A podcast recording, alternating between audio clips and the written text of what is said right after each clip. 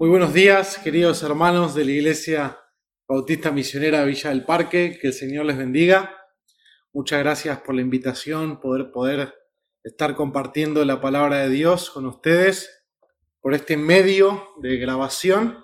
Así que oramos al Señor que bendiga su palabra. Vamos a, a estar orando en este momento para ir a la palabra del Señor, para mirar en este día eh, este sermón llamado Justificados por su gracia. Así que les invito ahí en sus hogares a que me puedan acompañar en oración al Señor para pedirle al Señor que bendiga su palabra. Bendito Dios, te damos gracias por la oportunidad de estar juntos utilizando esta tecnología. Yo quiero rogarte por la ayuda y el poder y la asistencia de tu Santo Espíritu, Señor para que bendigas mi vida y me ayudes a ser claro y sencillo y bendigas a cada uno de mis hermanos y hermanas de la Iglesia Bautista Misionera en Villa del Parque, Señor, y que podamos contemplar esta realidad, esta verdad maravillosa de que somos justificados por tu gracia, Señor, que somos justificados por la fe. Padre, queremos en este día, Señor, poder rememorar la reforma protestante, Señor, los 503 años de la reforma protestante y ver cómo ha sobrado maravillosamente a través del Evangelio de la gracia en la persona de Cristo, Señor. Te lo pedimos en el nombre de Jesús. Amén y amén. Como había mencionado en la oración. En este mes se conmemoran los 503 años desde que el 31 de octubre de 1517 el monje Martín Lutero clavó una lista de 95 declaraciones o tesis en la puerta, la puerta principal de la iglesia del castillo de Wittenberg, en Alemania, escritas en latín y proponiendo un debate con sus colegas y con el clero acerca de la venta de indulgencias. En el tiempo en que Martín Lutero, un monje de la Orden de los Agustinos, estaba trabajando como profesor de teología en la Universidad de Wittenberg, era un tiempo oscuro para toda Europa y para el cristianismo en general. La Iglesia Católica Romana llevaba más de mil años administrando el cristianismo en Occidente. Interrelacionada, mezclada, si uno mira la historia de la iglesia con el poder político, con el poder militar, poniendo, sacando reyes, instaurando emperadores. El clérigo de esa iglesia estaba lleno de ambición de poder. Los puestos de cardenales, obispos, eran comprados al mejor postor y la figura del Papa era aún más poderosa que la de los emperadores. Con respecto a las escrituras y la interpretación de las mismas, estaba reservada al magisterio y al papado. Las escrituras existían en latín y estaban completamente fuera de alcance para la gente común. Ellos solamente entendían por cristianismo los feligreses lo que la iglesia de Roma les decía. No tenían ninguna posibilidad de comprobar por ellos mismos la veracidad de las enseñanzas de la iglesia romana a la luz de la Biblia. Además, vale aclarar que en este tiempo medieval el analfabetismo era voraz los pocos ejemplares de la Biblia que habían eran propiedad de la iglesia de Roma y por lo tanto las personas estaban ciegas y esclavas a lo que la iglesia de Roma les mandara hacer en el nombre de Dios. Por el tiempo de Lutero, el Papa Leo X estaba buscando financiar una construcción que hoy en día es un lugar muy conocido, la Basílica de San Pedro en Roma, en el Vaticano actualmente. Y para eso Leo X autorizó una indulgencia especial en Alemania para que aquellos que dieran ofrendas en contribución a esta basílica y a la construcción de esta basílica recibieran estas indulgencias. Una indulgencia, dice Stephen Lawson, es una reducción del castigo. Según la Iglesia Católica Romana, uno merece por haber pecado ese castigo y la indulgencia es otorgada por la Iglesia después de que un pecador se ha confesado y ha realizado ciertas obras u oraciones. Fin de la cita. Entonces la indulgencia era un, una expedición de perdón, de mérito que podía ser otorgado por la iglesia para dárselo a aquel que ofrendara para la construcción de la Basílica de San Pedro en Roma. Esas indulgencias se podían conseguir por obras, por esfuerzos, por sacrificios, por oraciones, por méritos, pero también en esta oportunidad se podían conseguir por dinero para la construcción de la Basílica de San Pedro en Roma. En ese momento y en la actualidad, la Iglesia romana enseñaba y enseña que la justificación del hombre delante de Dios es una combinación de la fe en Cristo y los méritos del hombre. La persona debe por medio de los sacramentos y por medio de la obediencia y las buenas obras ir haciéndose justo delante de Dios. Y con la buena disposición de Dios, con el favor de Dios, hasta el punto de que alcance la justicia perfecta para que Dios pueda declararlo justo inherentemente. Es decir, al hombre en su propia justicia y pueda dejarlo entrar al cielo. El primero de esos sacramentos es el sacramento del bautismo y por medio de ese sacramento la Iglesia romana asegura que se produce la regeneración de la persona, el nuevo nacimiento y la limpieza de todo pecado original de la naturaleza pecaminosa del hombre. Y es entonces a partir del momento del bautismo que comienza una relación de gracia con Dios, para que desde ese momento ya Dios no mira a la persona como su enemigo, sino como su hijo con la buena disposición de aceptar las buenas obras, los sacramentos y los méritos de su hijo y contárselos como justicia hasta el punto que llegue a ser perfecto y pueda ser incorporado al cielo, a la presencia de Dios.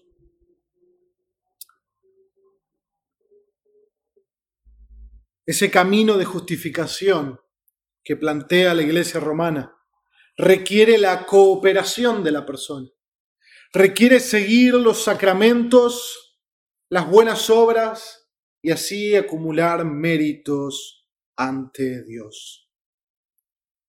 Si bien la Iglesia romana asegura que se necesita la fe en Cristo para la salvación, no afirma que esa fe es suficiente para ser justificados, sino que esa fe en Cristo debe ir acompañadas por obras de mérito que van haciendo que la persona crezca en justicia de tal manera que llegue a un punto que Dios lo declare justo perfectamente para entrar en su presencia.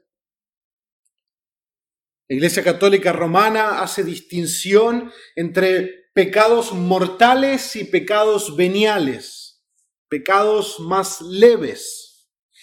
Esos pecados pueden ser nuevamente purificados por la participación de la, Eucaristía, la confesión y las obras de penitencia. Los mortales, los pecados mortales, son los que hace que la persona pierda la gracia inicial recibida en el bautismo. Pecados como adulterio, como idolatría, como homicidio, son contados como pecados mortales donde la persona pierde la justificación que ganó por medio del bautismo. Pero puede volver a alcanzar el grado de justificación por medio del sacramento de la penitencia, donde debe confesar sus pecados a un sacerdote, donde debe realizar actos de contrición, recibir la absolución y luego llevar a cabo obras de satisfacción para volver a un estado de gracia.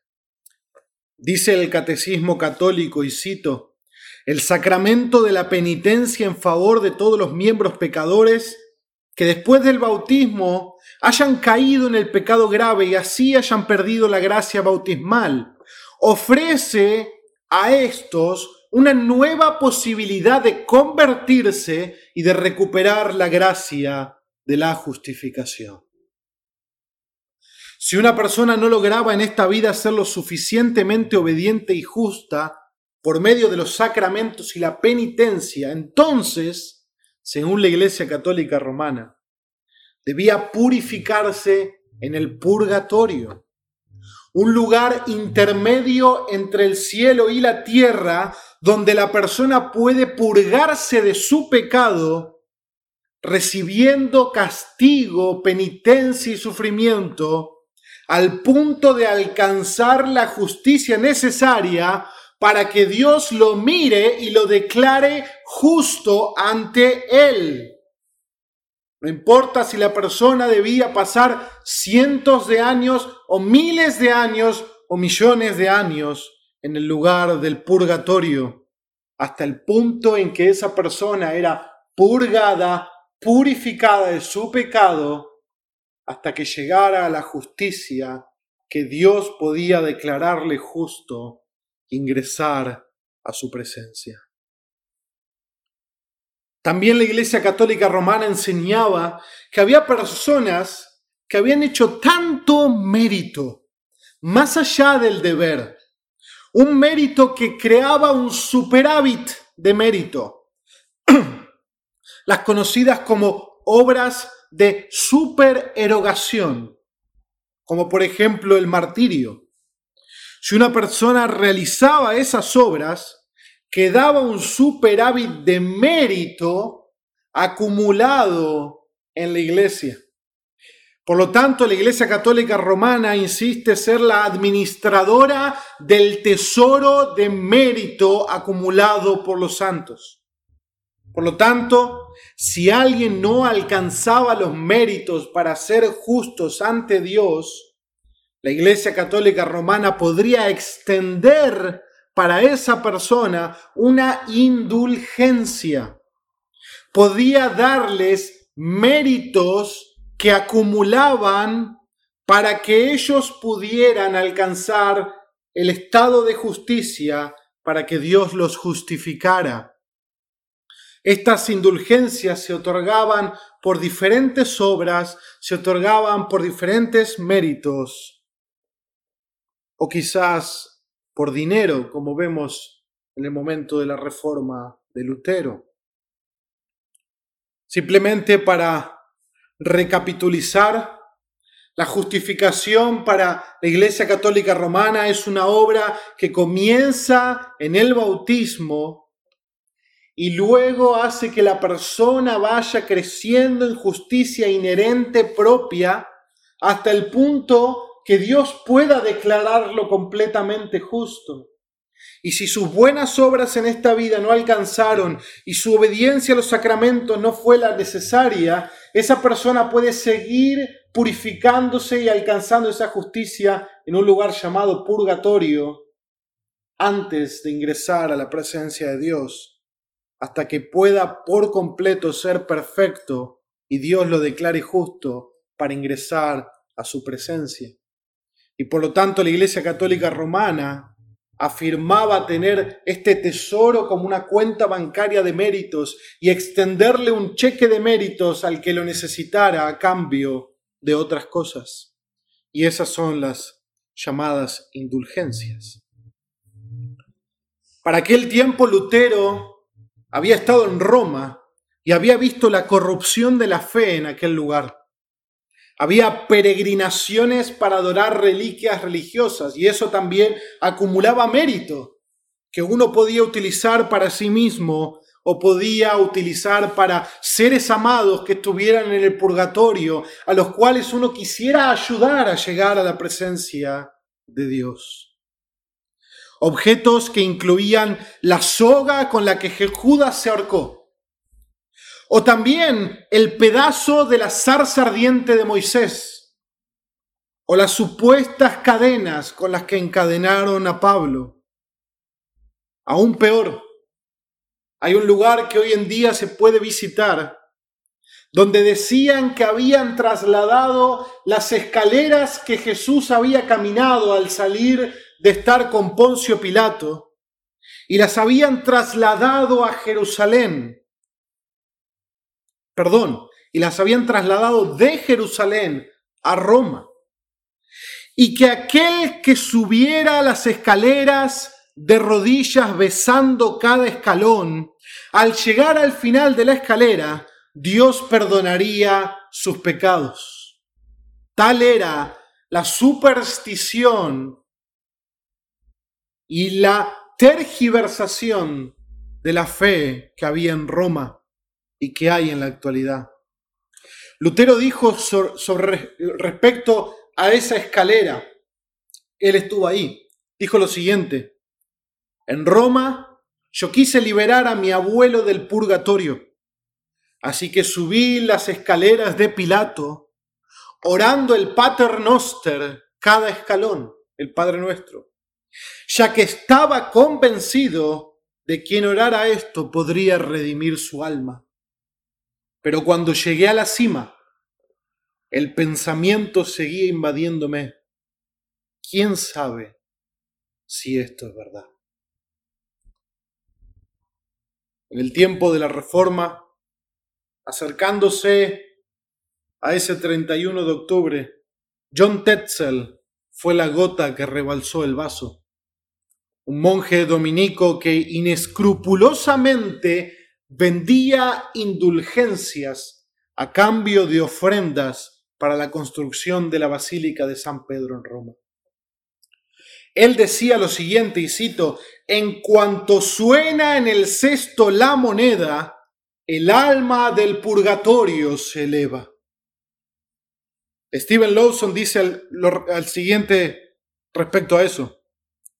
Con eso, Tetzel generaba en los campesinos la idea de que se podía comprar la salvación de los parientes y amigos fallecidos con solo hecho de dar limosna fuese o no con una actitud penitente. Fin de la cita. Lutero escribió sus tesis para denunciar esta venta de indulgencias y estas supuestas obras de mérito, diciendo que, cito, el verdadero tesoro de la iglesia es el santo evangelio de la gloria y la gracia de Dios. Fin de la cita. Esa fue su tesis número 62. Como R.C. Sproul dijo acerca de esta controversia que estaba llevando a cabo, es el más profundo de los problemas existenciales que el ser humano pueda enfrentar. La pregunta es, ¿cómo puede un pecador, una persona injusta, tener alguna posibilidad de resistir el juicio de un Dios justo y santo. Fin de la cita. El salmista lo expresa en las escrituras en el Salmo 103.3, diciendo lo siguiente, si tú, Señor, tomaras en cuenta los pecados, ¿quién, Señor, sería declarado inocente? Claramente, la pregunta es retórica y la respuesta es nadie. Nadie puede ser presentado como justo e inocente delante de Dios. Porque todos hemos pecado. En el principio, toda la humanidad cayó de la perfección en Adán. Cuando Adán pecó, todos pecamos en él por ser nuestro representante. A partir de ahí, todos nacemos con la naturaleza pecaminosa arraigada en nuestro ser profundamente. Y comprobamos esa realidad porque desde muy pequeños mostramos nuestro pecado en nuestras obras y en nuestros deseos egoístas. Manifestamos la realidad de lo que hay en lo profundo de nuestros corazones. Nosotros pecamos porque somos pecadores y no somos pecadores porque pecamos, sino que pecamos porque es lo que sale de nuestro propio corazón, de nuestra propia naturaleza.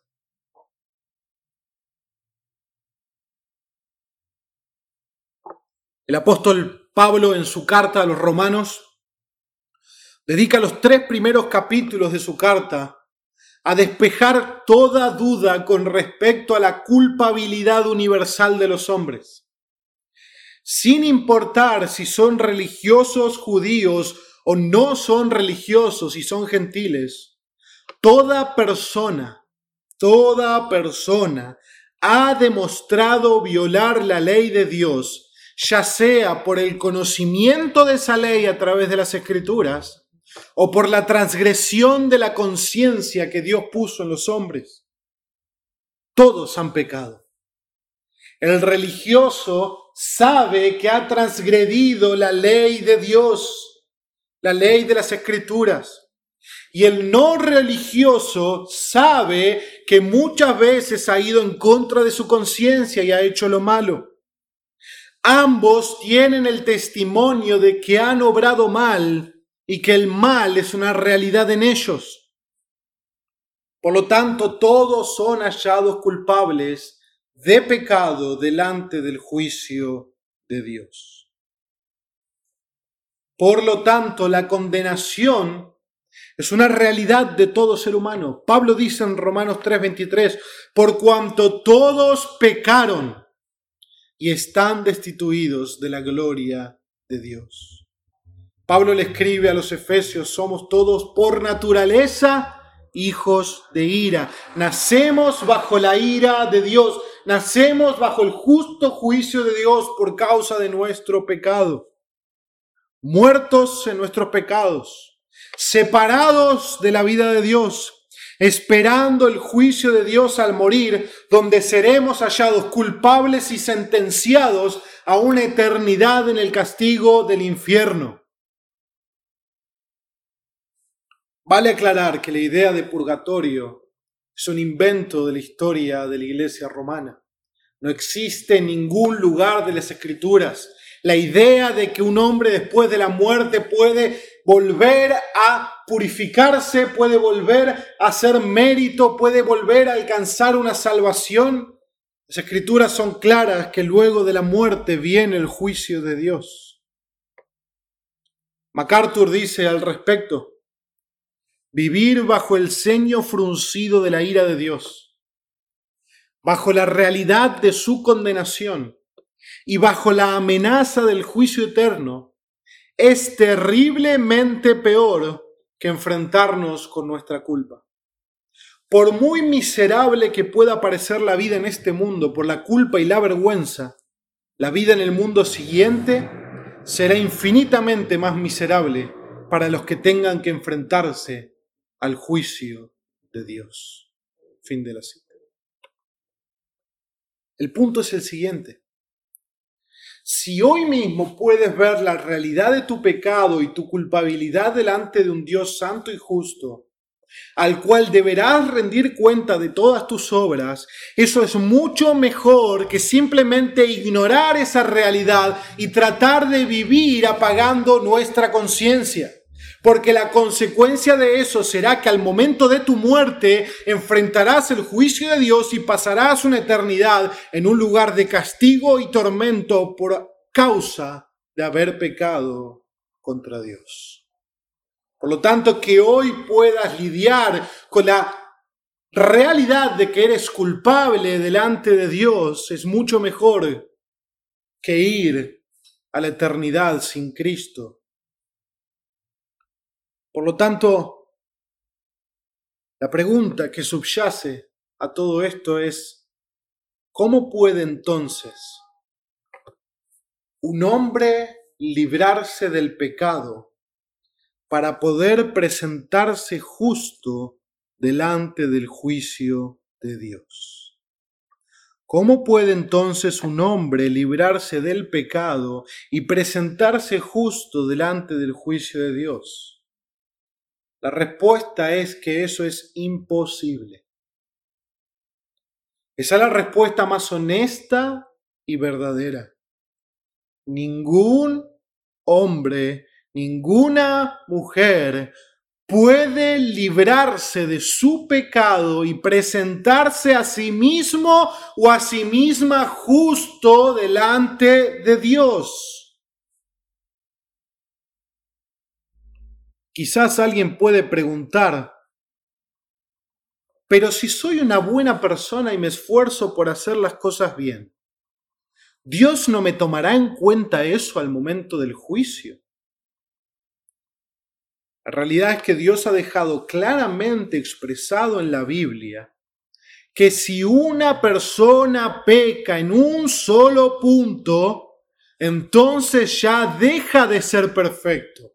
Y sus esfuerzos de hacer buenas obras no pueden devolver su condición de perfección ante Dios ya ha transgredido la ley, ya se ha convertido en un transgresor de la ley de Dios y merecedor de la condenación. Por cuanto todos pecaron. Pero alguien puede preguntar e insistir, pero yo soy religioso y yo dedico mi vida a buscar a Dios y a hacer el bien a otros. La respuesta es que es absolutamente en vano. Nada hay, nada que revierta tu estado y mi estado de pecadores.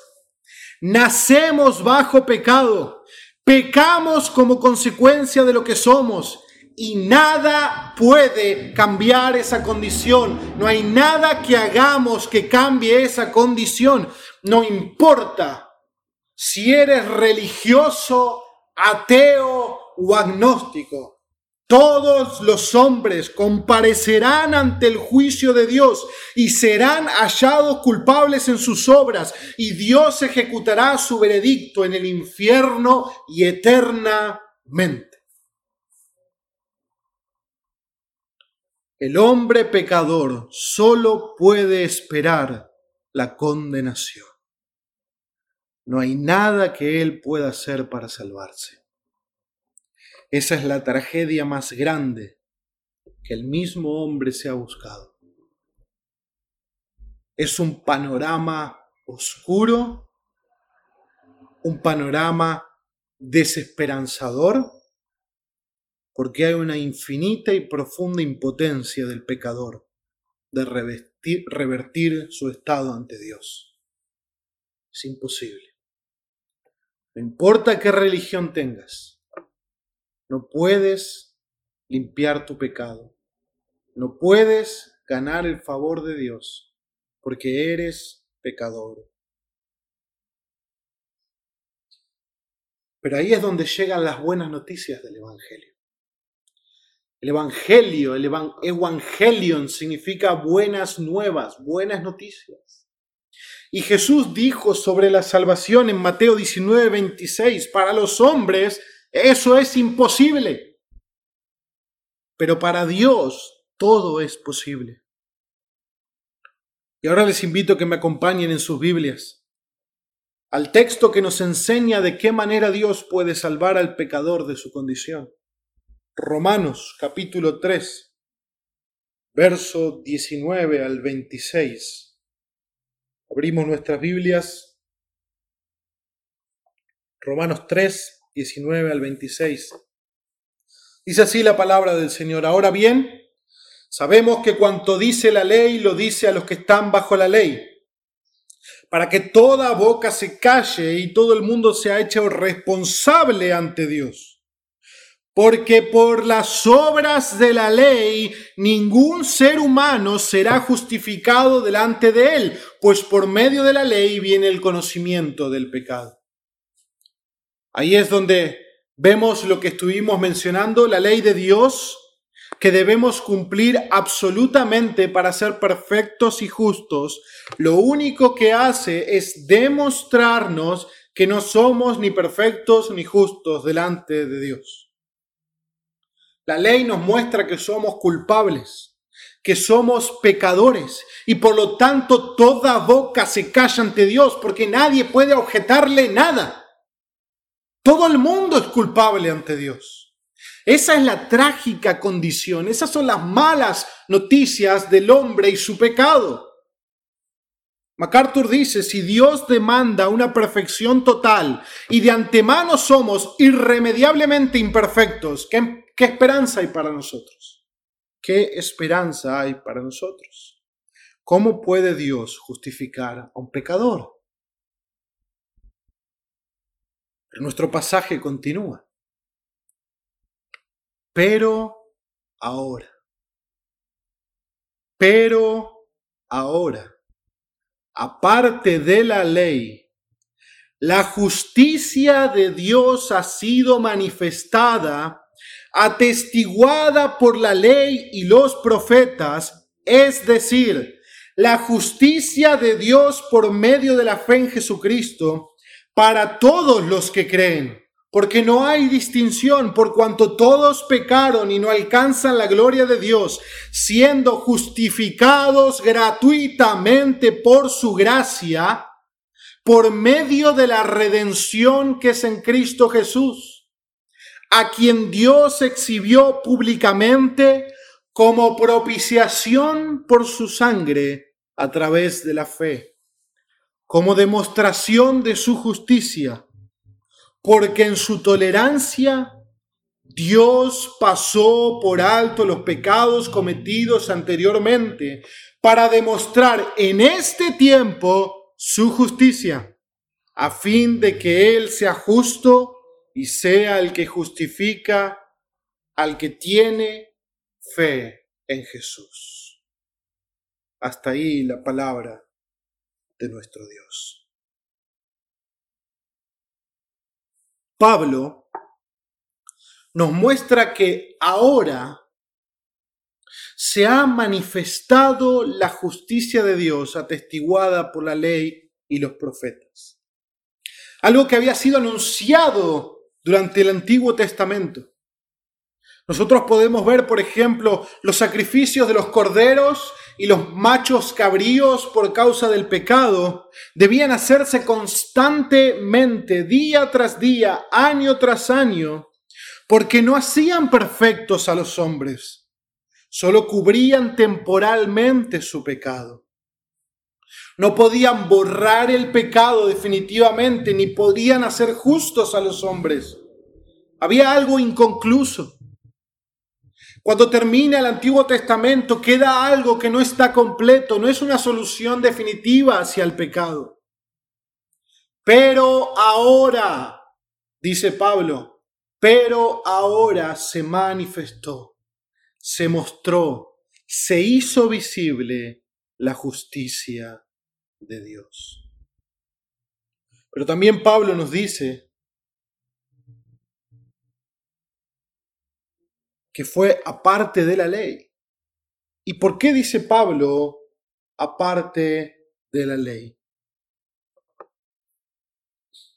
Porque si recordamos lo que estuvimos hablando, bajo la ley somos todos culpables. No hay ninguna justicia que la ley pueda darnos. La ley solo nos condena porque nos muestra que somos pecadores. La ley no nos hace pecadores, la ley nos muestra que somos pecadores. La ley es justa, nosotros no. Por medio de la ley viene la condenación. La ley nos condena, la ley nos aplasta.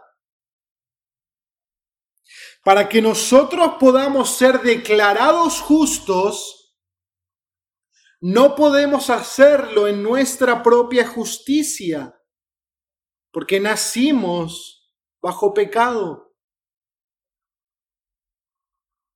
Por lo tanto, tenemos que recibir una justicia foránea. Tenemos que recibir una justicia ajena a nosotros. Porque en nosotros y bajo la ley no hay justicia, hay condenación. Y jamás podemos cumplir lo que Dios requiere de nosotros. Pero hermanos, esto es maravilloso. Hay una justicia, no la nuestra, hay una justicia que es manifestada en este tiempo, una justicia que fue anunciada anteriormente, una justicia que no es meramente humana porque todos están en condenación. Es la justicia de Dios, es una justicia absolutamente perfecta, la justicia que puede igualar la justicia de Dios mismo y esa justicia es la justicia de Jesús. Jesús es el que fue anunciado en el Antiguo Testamento. El Mesías, el Cristo, el Cordero de Dios que quita el pecado del mundo. El Dios que se hace hombre, quien por medio de su encarnación se identifica plenamente con nosotros como humanos. Completamente sin pecado y perfecto en todos sus caminos delante de Dios. Jesús cumplió a perfección todas las demandas de la ley.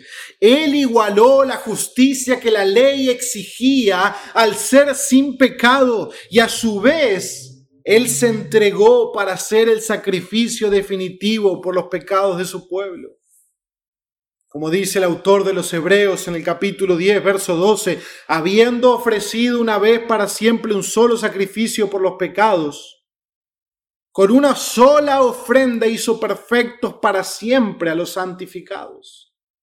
Hermanos, esto era algo que era imposible para hacer para la sangre de los toros y los machos cabríos y los corderos. Ellos no podían purificar completamente a nadie, no podían hacer perfectos. Pero Cristo por su ofrenda hace perfectos para siempre a los santificados. ¿Y cómo es que Jesús hace perfectos a los que creen en Él? Por medio de su muerte, Él es el sacrificio completo por sus pecados. Y por medio de su sangre, Él es la propiciación por nuestros pecados. Es decir, Él satisface la ira de Dios por nuestro pecado. Él paga la condena que nosotros merecemos.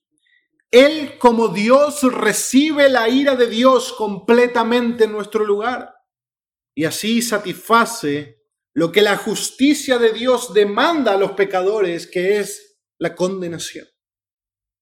Pero no solo eso, eso es una parte, sino que por medio de su justicia activa como hombre, Jesús es el único hombre que perfectamente cumple todo lo que la ley exige. Su justicia es perfecta y puede permanecer ante la justicia de Dios puede ser completamente aceptado por Dios. Esa justicia es la justicia de Cristo y es imputada, imputada a nosotros por medio de la fe. Alguien dijo, si Jesús solo tuviera que haber borrado y perdonado nuestros pecados, Él solo tendría que haber bajado a la cruz y morir. Pero Él no solo tenía que perdonar nuestros pecados. Él no solo tenía que ser la propiciación por nuestros pecados, Él también tenía que ser nuestra justicia. Porque de otra manera nos dejaba sin pecado, pero sin justicia delante de Dios.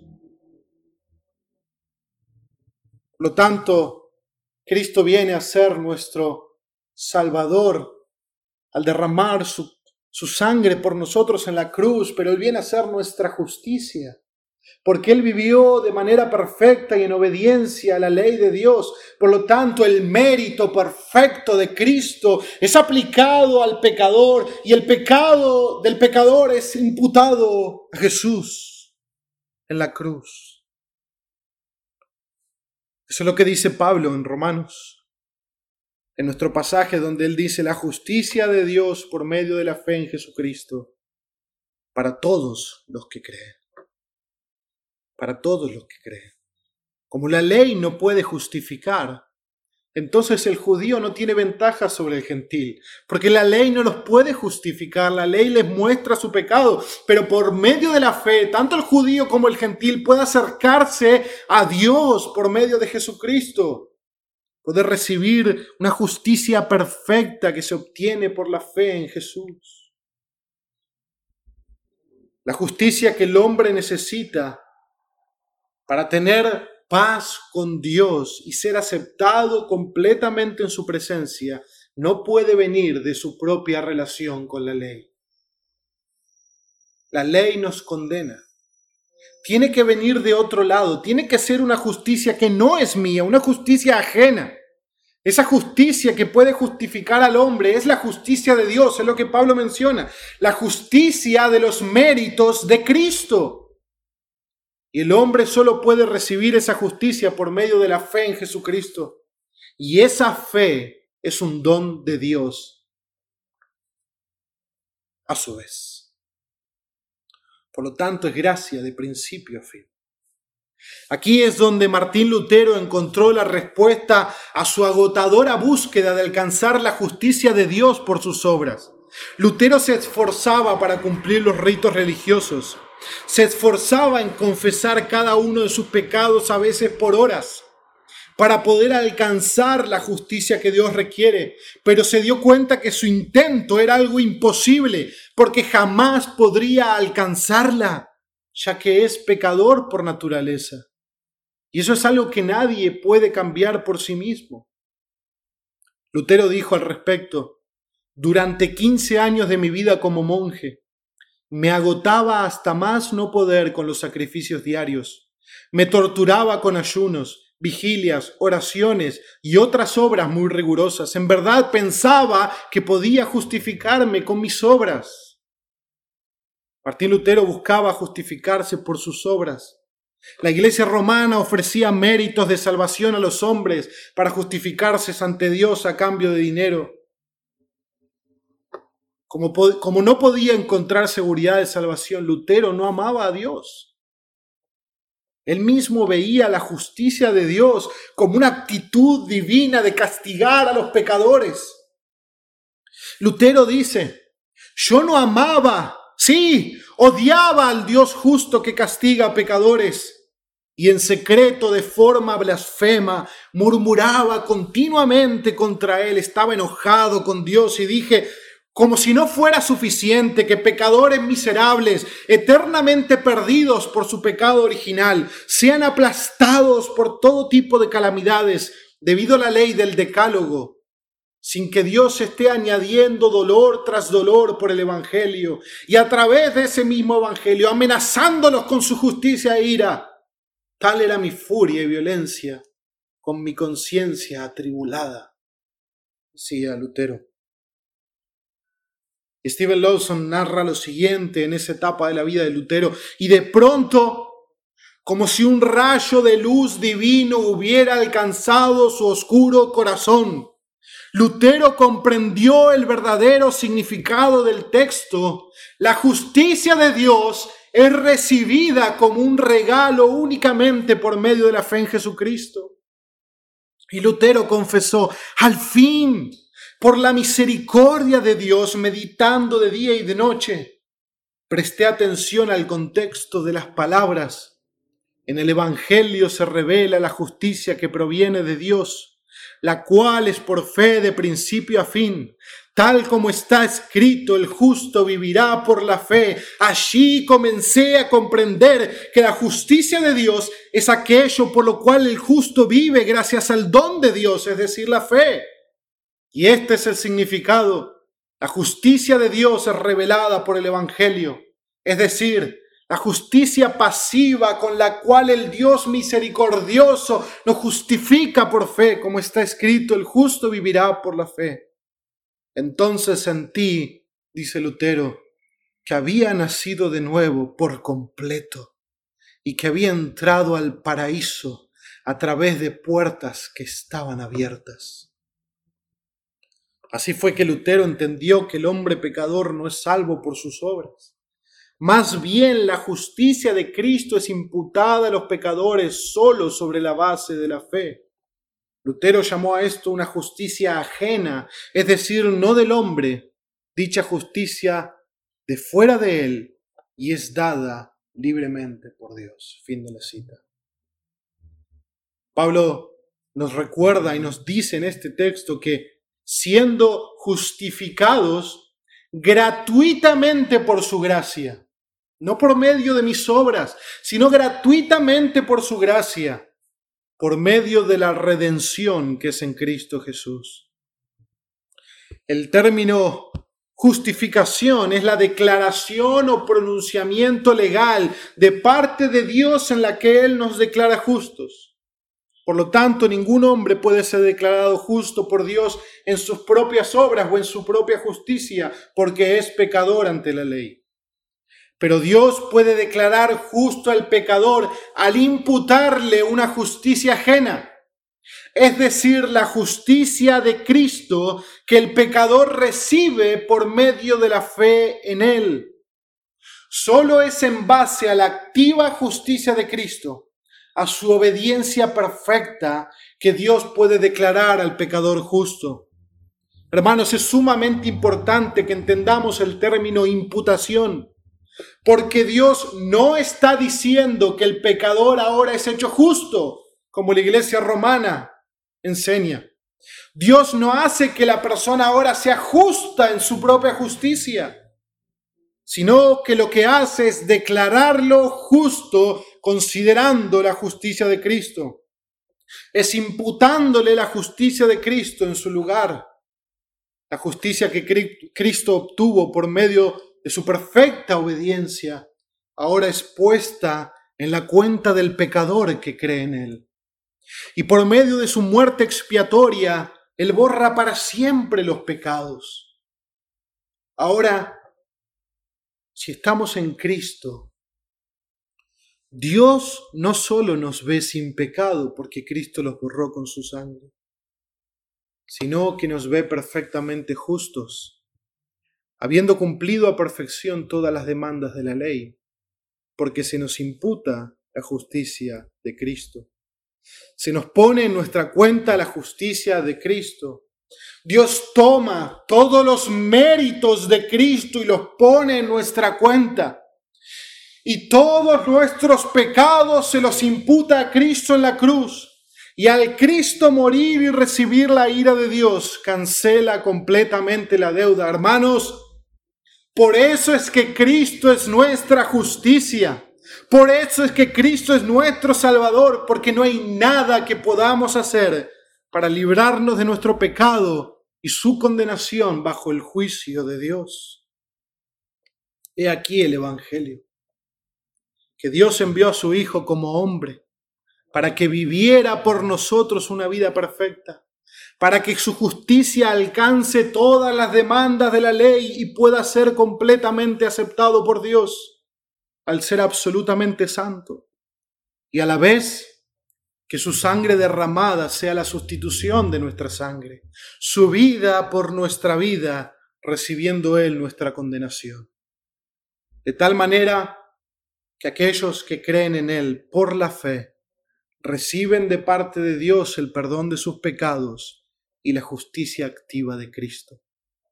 Son declarados justos por medio de la fe en Jesucristo. Y esa justificación es gratuita para ellos. Es un regalo de la gracia de Dios, para que toda la gloria sea para Dios y solamente para Él para que nadie jamás en toda la eternidad pueda jactarse en su presencia. Dios es quien salva completamente a los pecadores que creen en Jesucristo. Y esa fe para creer, como dice Pablo en Efesios, es un don de Dios. Tanto la fe que se abraza a Jesús como la justicia de Jesús, todo es dado por Dios por medio de su gracia. La fe no nos salva. Es Jesús quien nos salva. La fe es la mano que se extiende para recibir el regalo. La fe es el abrazo que el pecador le da a Cristo para aferrarse a Él como la roca de su salvación. Y esa fe es dada por Dios al pecador. Como dijo Horatius Bonar, la fe no es nuestra justicia, meramente nos une al justo y nos hace partícipes de su justicia. Mientras Roma perseguía a Lutero, intentaba matarlo y condenarlo como un hereje.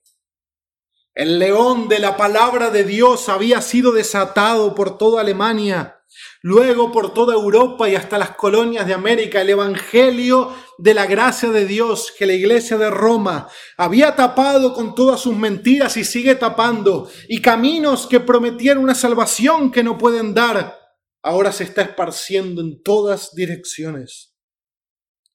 No son las obras que salvan a los hombres. Tampoco es la fe en Cristo más mis obras, más mis méritos, como Roma enseña sino la sola fe, la sola fide, la fe solamente, la fe en Jesucristo, en la gracia de Dios que es justo y justifica al que tiene la fe en Jesús. Esa fe, por pequeña que fuera, se arroja a la gracia de Dios para la salvación del alma. Jesús proveyó todo lo que fue necesario para que esa salvación sea posible. Una vez que la fe abraza al Salvador, Dios declara completamente justo al pecador, atribuyéndole la justicia de Cristo y la remisión de pecados una vez y para siempre. Esta luz fue la luz que brilló en la reforma, hermanos. El entendimiento de la justificación por la fe sola la sola fide, que el hombre es justificado delante de Dios solo por medio de la fe en Jesucristo, sin la mediación de las obras, solo como dice la Escritura, solo por la fe, solo por la gracia, solo por Cristo y solo para la gloria de Dios. Por la eternidad daremos gloria solo a Dios por su eterna salvación. Porque nosotros somos justificados solamente por su gracia. Oramos al Señor. Padre eterno, ¿cómo no darte gloria? ¿Cómo no darte gracias?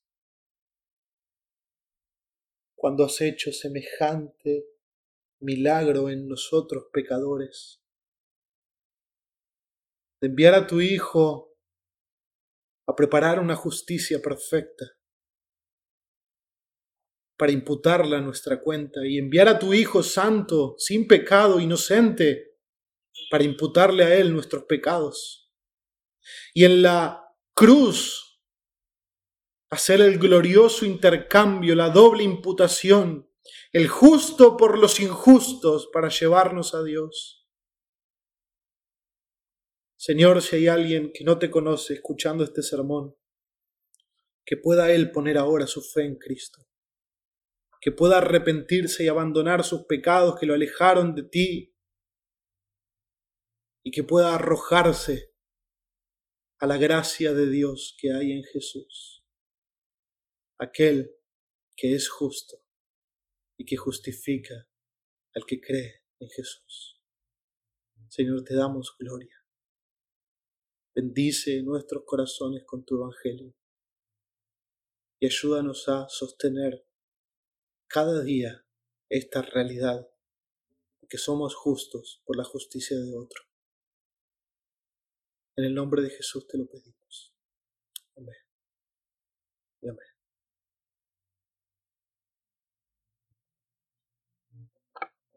Que el Señor nuestro Dios los bendiga, mis hermanos, que podamos sostener esta verdad hasta el día en que nos encontremos con Cristo y ser hallados en Él, como dice Pablo, no teniendo mi propia justicia, sino la suya. El Señor les bendiga.